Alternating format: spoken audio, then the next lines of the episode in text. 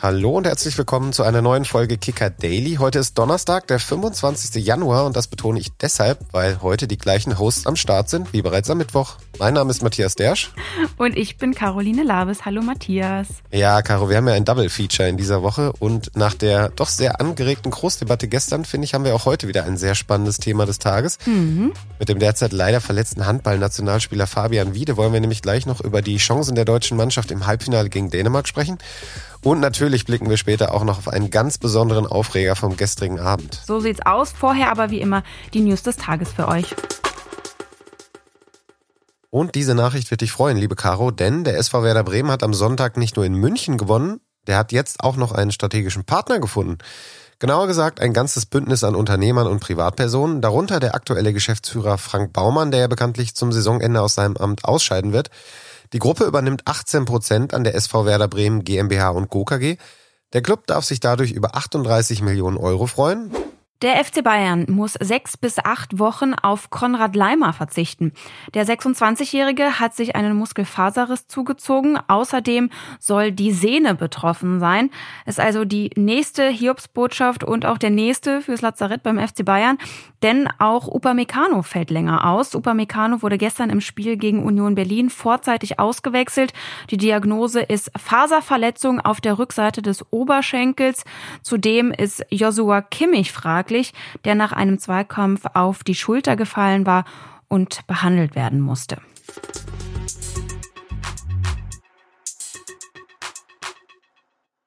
Ja, wir wollen heute wieder zur Handball-Europameisterschaft schauen. Das deutsche Team um Trainer Alfred Gislason kassierte gestern zwar eine deutliche Niederlage gegen die Kroaten, stand aber ja vorher schon als Halbfinalist fest. In der Runde der letzten vier geht's am Freitag dann gegen den Titelfavoriten Dänemark. Uns jetzt zugeschaltet aus dem Trainingslager der Füchse auf Forteventura, beziehungsweise vom Flughafen. Ihr seid auf der Rückreise. Fabian Wiede, schön, dass du da bist. Schönen guten Tag, danke für die Einladung. Ja, äh, kommen wir erstmal zu dir. Im Oktober hast du dich am Sprunggelenk verletzt und verpasst deshalb ja diese EM. Wie geht's dir und äh, wie gut kannst du schon wieder trainieren? Du bist ja anscheinend schon mal mit im Trainingslager. Das ist ja schon mal ein gutes Zeichen. Also danke, mir geht's soweit gut. Ähm, ich glaube, der Reha-Plan ist bisher, da bin ich voll im Soll und ich kann jetzt schon wieder Wurftraining machen. Ich kann schon wieder Schnelligkeitstraining machen, aber so dieses komplette Training mit der Mannschaft, mit Kontakt, da muss ich mich noch ein bisschen gedulden. Da habe ich noch kein gutes Gefühl und äh, habe auch noch kein Go vom Arzt. Deswegen muss ich mich da noch ein bisschen zurückhalten. Es ist ja leider nicht das erste Mal, dass du bei einem großen Turnier verletzungsbedingt nicht dabei sein kannst. Ähm, wie war es diesmal für dich bei der Heim-EM? War das nochmal ein besonderer Rückschlag, den du wegstecken musstest? Ja, natürlich tat es in dem Moment schon extrem weh, als feststand, dass ich operiert werden musste, dass ich jedenfalls das Turnier verpassen werde weil so ein Turnier hätte ich gerne wieder mitgemacht, bringt auch nichts da hinterher zu trauen. Aber nichtsdestotrotz habe ich relativ schnell, wollte es einfach schnellstmöglich wieder mir arbeiten und ich glaube, da bin ich jetzt auf einem guten Weg, bald wieder spielen zu können. Ja, dann lass uns doch mal über das deutsche Team sprechen.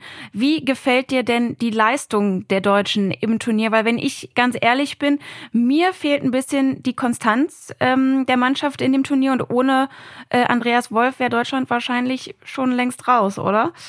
Ja, wie du schon sagst, ich glaube, Andreas Wolf spielt eine extrem wichtige Rolle in unserem Team. Ich glaube, er, er ist unser Starspieler, würde ich sagen. Ähm, ich glaube, er hat äh, jedes Spiel überragende Quoten bisher gehabt. Ich glaube, das ist ein, wo er mal nicht so gut angefangen hat, aber äh, da hat er immer noch zum Glück David später hinter. Ähm, daher ja, ist auf ihn auf jeden Fall bisher äh, Verlass. Ich glaube, die Abwehr ist auch noch ein Prunkstück. Ich glaube, da haben wir auch äh, relativ gut bisher gespielt, hatten äh, wirklich mit Johannes Goller, Jürgen Köster, Sebastian Heimann im Inblock, die da einfach wirklich äh, ihren Job auch sehr gut gemacht haben, um Andi auch natürlich leichte Bälle zu geben. Ich mache mal so ein bisschen noch Sorgen um den Angriff. Ich glaube, da läuft noch nicht alles rund. Ich glaube, die Last trägt Juri und ich glaube, da muss man einfach gucken, äh, dass er wirklich ähm, nicht zu viel Körner bisher gelassen hat. Ich glaube, äh, er hat bisher jedes Spiel extrem viel gespielt und musste wirklich einmal durchackern. Und da hoffe ich mal, dass er jetzt gegen Dänemark äh, auch noch genug Kraft hat, da wieder Vollgas geben zu können. Ja, äh, lass uns aber noch einmal kurz zurückschauen, bevor wir dann vorausschauen auf das Spiel gegen Dänemark. Jetzt war Deutschland ja aufgrund der Konstellation äh, schon vor dem Spiel gegen Kroatien äh, für das Halbfinale qualifiziert. Kroatien war selber schon ausgeschieden, also für beide ging es jetzt ganz konkret eigentlich äh, in dem Spiel um nichts mehr. Warum lässt Deutschland sich dann doch so deutlich von Kroatien besiegen? Was glaubst du, woran, woran lag das? Die direkte Erklärung habe ich nicht. Also ich meine, wenn man auf die Statistiken guckt, ich glaube, der Kusmanowski ähm, hat einfach extrem gut gehalten, hatte, glaube ich, ich glaube 22 oder 20 Paraden oder sowas, ich weiß gar nicht mehr genau. Daher war natürlich der Abschluss von uns äh, einfach ähm, katastrophal gestern. Und ich glaube, das war schon ein großer Punkt. Ich glaube, keiner ist da irgendwie überheblich an dieses Spiel reingegangen, weil ich glaube, alle wollten dieses Spiel vor 20.000 Leuten gewinnen, um nochmal auch einfach mit einem positiven Gefühl ins Halbfinale zu ziehen. Daher ähm, ja, war es natürlich schon schade, aber ich glaube trotzdem, dass die Jungs sich davon nicht äh, abbringen lassen werden und da genau jetzt weiter Vollgas geben für das nächste Spiel. Ja, ich würde da gerne nochmal nachhaken, denn von außen betrachtet finde ich das immer wahnsinnig schwierig. Du bist in einem Turnier, du hast einen Rhythmus, dann kommt ein Spiel, von dem du vorher weißt, es geht da nicht mehr um alles. Wir sind im Grunde weiter im Halbfinale, es kann uns nichts passieren. Klar hat man die Zuschauer dann als Motivation, aber so ein Tick fehlt ja vielleicht doch. Äh, ist das ein Problem, dann jetzt wieder richtig hochzufahren? Nein, ich glaube nicht, dass die Jungs jetzt runtergefahren sind. Ich glaube schon, dass die äh, da auch trotzdem weiterhin voll motiviert waren. Vielleicht war es bei einem oder anderen Spieler ein bisschen im Kopf gewesen, dass die halt diesen Druck einfach nicht haben, die den, den sie vielleicht auch brauchen, äh, um ihre Leistungen so abrufen zu können. Das könnte ich mir vielleicht noch erklären, aber ich glaube trotzdem, dass da kein Spieler irgendwie jetzt im Spiel war und dachte, okay, komm, das wird halt ein Selbstläufer und wir machen es schon irgendwie und wenn nicht, dann ist es halt so. Aber ich glaube, so ist da kein Spieler rangegangen. Daher glaube ich, sollte man jetzt auch nicht die Jungs jetzt irgendwie ganz groß schlecht reden, weil ich glaube, bisher haben trotzdem ein gutes Turnier gespielt und äh, sind verdient im Halbfinale. Du warst ja 2019 dabei, als im Halbfinale gegen Norwegen, damals in Hamburg, der große Traum von euch geplatzt ist.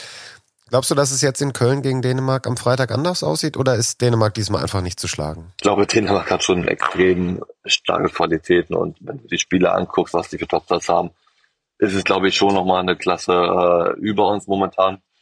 Nichtsdestotrotz haben wir die Fans im Rücken. Ich glaube, das kann uns extrem helfen, dass wir einfach dieses Heimturnier da nochmal ein paar Prozent rausholen können und ähm, da auch einfach mal die Ideen halt weghauen. Ich glaube, so ein Turnier ist halt ein Turnier und ich glaube, ein Halbfinale ist ein Halbfinale, ist halt ein Spiel, wo du einfach alles reinhauen musst, wo du 60 Minuten fightest. Da, glaube ich, kann alles passieren. Und wenn Andi wieder einen guten Tag hat, wir im Angriff gute Lösungen finden, dann, dann bin ich darauf optimistisch, dass wir Dänemark äh, schlagen können. Jetzt haben wir sicher auch ein paar Hörer dabei, die nicht jedes Handballspiel geschaut haben. Wahrscheinlich von der deutschen Mannschaft, aber nicht unbedingt äh, jetzt von Dänemark. Auf wen äh, muss man denn da besonders achten? ja, ich glaube halt, äh, mein Kollege äh, aus Berlin, Matthias Kitzel, ist, glaube ich, momentan der beste Halbrechte. Äh, ich glaube, da führt kein Weg dran vorbei, den äh, nicht zu erwähnen, weil er einfach äh, eine unglaubliche 1 1 Qualität hat, gute Übersicht, super Wurf, ich glaube, das ist so momentan der Schlüsselspieler im Team von Dänemark. Dann lass uns noch einmal ganz kurz auf die deutsche Mannschaft schauen. Ähm, der Bundestrainer hat gesagt auf einer äh, Pressekonferenz, dass er eine schöne Entwicklung in der Mannschaft sieht, die die genommen hat, gerade auch mit Blick auf die Heim-WM 2027. Keim da Hoffnung. Wie bewertest du das aus der Ferne ähm, und glaubst du da irgendwie auch an eine Olympiateilnahme in Paris jetzt im Sommer? Ich meine, die Entwicklung, die jetzt stattgefunden hat, ist schon sehr gut. Ich glaube, wenn du siehst, wie viele junge Talente da jetzt wieder hochgekommen sind, äh, ist das schon extrem wichtig, auch für den deutschen Handball. Ich glaube, wir hatten jetzt im letzten Jahr die U21-Weltmeisterschaft, wo wir das Turnier gewonnen haben. Und wenn man jetzt sieht, wie viele Spieler aus dem Team jetzt schon hochgekommen sind und äh, sich ein bisschen beweisen durften, ist es natürlich super schön, auch für die Jungs natürlich. Ähm, ich glaube, das brauchen wir einfach, wir einfach jetzt die jungen Leute wieder nach oben heranführen, um einfach wieder ja, die nächste Generation heranzubringen. Auch mit dem Blick auf 2027. Und für Olympia, ja, das muss man halt schauen. Also ich glaube, äh, man kann da jetzt eh noch nicht sagen, wer das dabei ist oder wer das spielen wird. Also natürlich wird der Bundestrainer die besten Spieler mitnehmen, äh, die, er, die er zur Verfügung hat. Ganz kurze Nachfrage. Glaubst du, du wärst fit für Olympia wieder?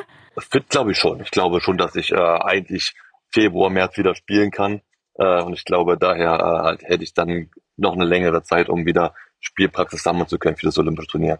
Dann vielen Dank, dass du dir die Zeit genommen hast, auf dem Flughafen, auf dem Sprung äh, zurück nach Berlin. Sehr, sehr gerne. Danke für die Einladung. Bis ganz bald. Ciao.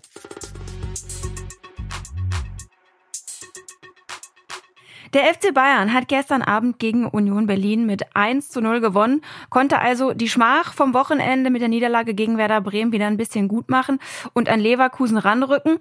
Trotzdem redet darüber heute eigentlich niemand, denn alle diskutieren nur über eine Farbe, nämlich Rot. Matthias, Union-Trainer Nenad Bielitzer hatte sich an der Seitenlinie nicht im Griff. Dafür aber Leroy Sanés Gesicht umso besser, wenn man es mal so sagen will. Bei einem Einwurf für die Bayern gab es kurzes Gerangel zwischen den beiden, wo Bielitzer dann handgreiflich wurde und Sané gleich zweimal ins Gesicht fasste. Dafür gab es direkt rot. Anschließend hat er noch so ein bisschen auf der Tribüne ordentlich gepöbelt, ähm, als er des Platzes verwiesen wurde. Sowas hat man in der Bundesliga lange nicht mehr erlebt, oder? Ja, total. Also ich habe mich äh, irgendwie sofort an die Kopfnussaffäre 2005 erinnert, aber die liegt ja jetzt auch schon fast 20 Jahre zurück. Mhm. Das war aber gefühlt das letzte Mal, dass ein Trainer sich so daneben benommen hat. Äh, für die jüngeren Hörer, die es ja hier wahrscheinlich auch gibt, mhm. damals sind der frühere MSV-Trainer Norbert Meyer und der damalige Kölner Spieler Albert Streit ja eigentlich nach einem total harmlosen Foul äh, aneinander geraten, fünf Minuten vor Schluss. Die haben sich dann Stirn an Stirn äh, aufgebaut. Das sah schon an sich spektakulär aus, aber auf einmal ist dann der Meier auch noch wie vom Blitz getroffen umgefallen und alle haben gedacht, mein Gott, da muss der Streit dem jetzt aber eine richtige Kopfnuss gegeben haben. Es gab dann auch Rot wegen Tätlichkeit. Meier musste den Innenraum verlassen. Ja, und dann gab es natürlich auch damals schon TV-Bilder, noch kein Videobeweis zwar, aber Wiederholung und die haben dann gezeigt, nicht der Streit hatte dem Meier eine Kopfnuss gegeben, die Bewegung ging vom MSV-Trainer aus. Und der hat sich dann noch dazu als ziemlich schlechter Schauspieler entpuppt, hm. als er sich dann abgerollt hat. Das war spektakulär. Ja, weißt du noch, wie lang damals äh, die Sperren waren? Ja, der Streit ist nur relativ kurz gesperrt worden. Ich glaube für drei Spiele. Für Meier aber kam es richtig dicke. Der hat ein dreimonatiges Berufsverbot damals ausgesprochen bekommen und ja, seinen Job in Duisburg, den war er los. Schiedsrichter der Partie, das fand ich ganz lustig, äh, war übrigens äh, Manuel Gräfe der sich ja auch direkt äh, gestern dann geäußert hat, bei X nämlich, und es eingeschätzt hat, er geht von vier bis sechs Spielen Sperre aus, allein schon das Verhindern der Spielfortsetzung durch einen offiziellen, das sei schon rot, äh, meinte er, und dazu kommt dann eben noch die Tätlichkeit von Bielitzer. Ja, witzig fand ich in dem Zuge, dass sich Gräfe dann bei seinem äh, Tweet bei X noch äh, darüber beschwert hat, dass damals die Kickernote für ihn zu schlecht war, die Note 4,0. ich bin auf jeden Fall gespannt, wie das Ganze weitergeht. Ein Urteil soll ja noch in dieser Woche dann gefällt werden. Ja, ich bin vor allem auch gespannt, wie Union selber damit umgeht. Unser Union-Reporter beim Kicker, Janis Klimburg, hat sich ja bereits festgelegt äh, in seinem Kommentar in der Kicker-App. Er schreibt, so ist Bielitzer nicht mehr tragbar. Ja, das würde ich sogar so unterschreiben. Aber wir müssen das zum Glück nicht regeln. Ja. Wir sagen für heute erstmal Tschüss und danke fürs Zuhören. Genau, Tschüss. Bis zum nächsten Mal. Kicker Daily ist eine Produktion des Kicker in Zusammenarbeit mit ACB Stories. Redaktionsschluss für diese Folge war 14 Uhr. Abonniert den Podcast, um keine neue Folge zu verpassen.